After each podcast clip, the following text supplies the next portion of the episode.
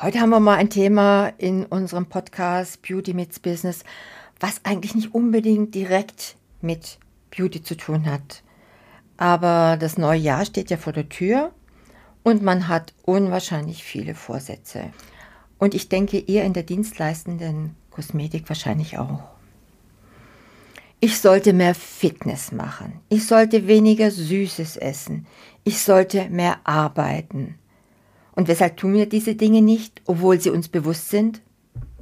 Mehr gibt's gleich im Podcast. Beauty meets Business. Der Expertenpodcast für deinen Erfolg im Beauty-Biz mit Astrid Heinz-Wagner.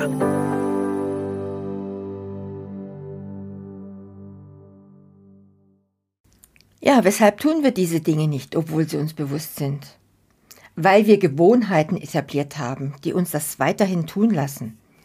Diese Antwort bekam ich in meinem Leben immer wieder, bis ich sie irgendwann geglaubt habe. Dann habe ich angefangen, Gewohnheiten verändern zu wollen. Ich habe geglaubt, ich muss mich mit Blockaden auseinandersetzen, mehr sogenannte Disziplin aufwenden, meine Ziele aufschreiben und an die Wand hängen und noch einiges mehr. Besser wurde es allerdings nicht. Im Gegenteil. Jetzt kamen auch noch Minderwertigkeitsgefühle hinzu. Ich dachte, dass ich anscheinend unfähig und zu schwach bin, Dinge in meinem Leben zu verändern. Du musst deine Persönlichkeit stärken, war dann ein weiterer glorreicher Tipp. Und irgendwann bin ich aufgewacht. Für mich war es eine Art persönliche Erleuchtung, als mir klar wurde, dass ich manche Dinge gar nicht verändern möchte.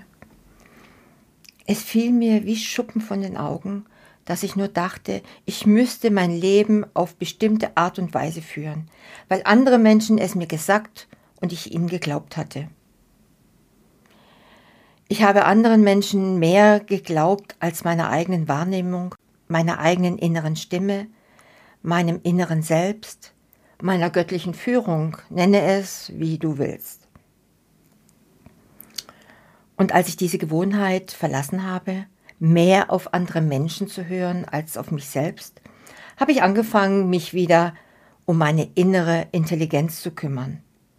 Ich habe gemerkt, wie viele Konstrukte oder sollte ich sagen Krücken ich in meinem Leben installiert hatte. Schlagartig hatte ich die Erklärung dafür, weshalb immer schon ein stilles Verlangen in mir war, weshalb immer eine gewisse Unzufriedenheit in mir war, weshalb es immer eine ungestillte Sehnsucht gab. Der Weg zurück zu mir, so könnte ein Buchtitel lauten, und gleichzeitig war bzw. ist es weniger ein Weg als vielmehr eine Entscheidung, eine Wahl. Und ich weiß inzwischen, dass ich jeden Tag neu wählen kann. Ja, wenn du dich von diesen Zeilen angesprochen und inspiriert fühlst, melde dich bei mir.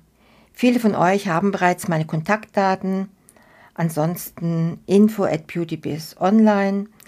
Gern kannst du auch ein kostenloses Erstgespräch bei mir buchen. Ich setze es in die Show Notes und ich freue mich auf dich. Und auch dieses Jahr lade ich dich wieder ganz herzlich dazu ein, dein vergangenes Jahr Revue passieren zu lassen, gemeinsam, ein, ja, gemeinsam einen Ausblick auf 2024 zu wagen deine Ressourcen zu reflektieren und eine kleine Businessplanung, Marketing, Verkauf, Umsatz zu machen. Ich weiß, wir haben das vierte Krisenjahr in Folge hinter uns, aber vielleicht tun dir der Blick nach vorne, das gemeinsame Visionieren und Planen und eine Community-Aktion mit anderen Selbstständigen gerade gut. Das war Beauty Meets Business der Expertenpodcast mit Astrid Heinz-Wagner. Du möchtest keine neue Folge verpassen? Dann abonniere uns jetzt bei Spotify und Apple Podcasts. Bis zum nächsten Mal.